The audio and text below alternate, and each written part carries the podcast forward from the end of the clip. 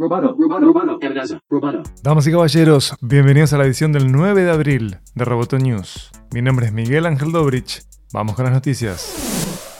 El ejército estadounidense advirtió que China podría estar acelerando sus esfuerzos por recuperar el control de Taiwán. Taiwán alberga el 92% de las operaciones de fabricación de chips de vanguardia mundial. Como ya ha narrado Natalia Ralde en ediciones previas de Roboto News, la escasez global de semiconductores deja en evidencia la dependencia mundial de los chips, así como la relevancia, cada vez más grande, de Taiwan Semiconductor Manufacturing Company. Según el Instituto de Investigación de Tecnología Industrial de Taiwán, en los primeros ocho meses de 2020, Estados Unidos consumió el 32% de la producción de la isla, China representó el 30% y Europa alrededor del 22%.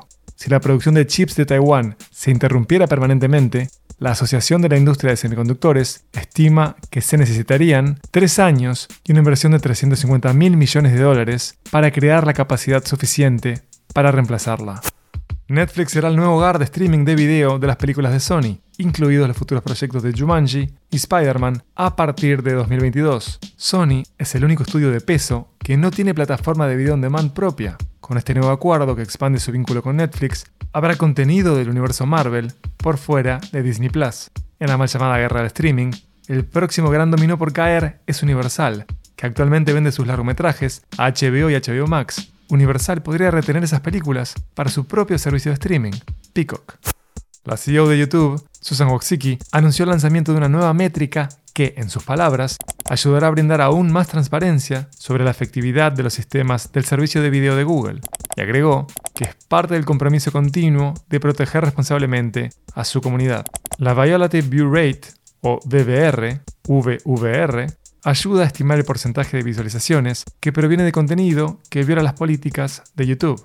Esta es la métrica principal utilizada para medir el trabajo de responsabilidad de la plataforma.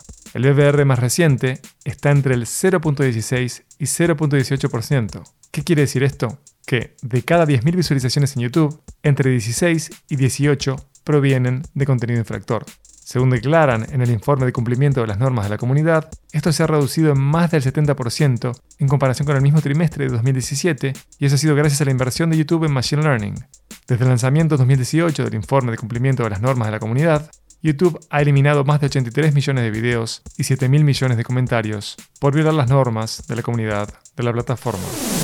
Roboto News es parte de Dovcast. Te invitamos a seguirnos en www.amenazaroboto.com, arroba amenazaroboto y facebook.com barra amenazaroboto. Roboto, news, periodismo, tech.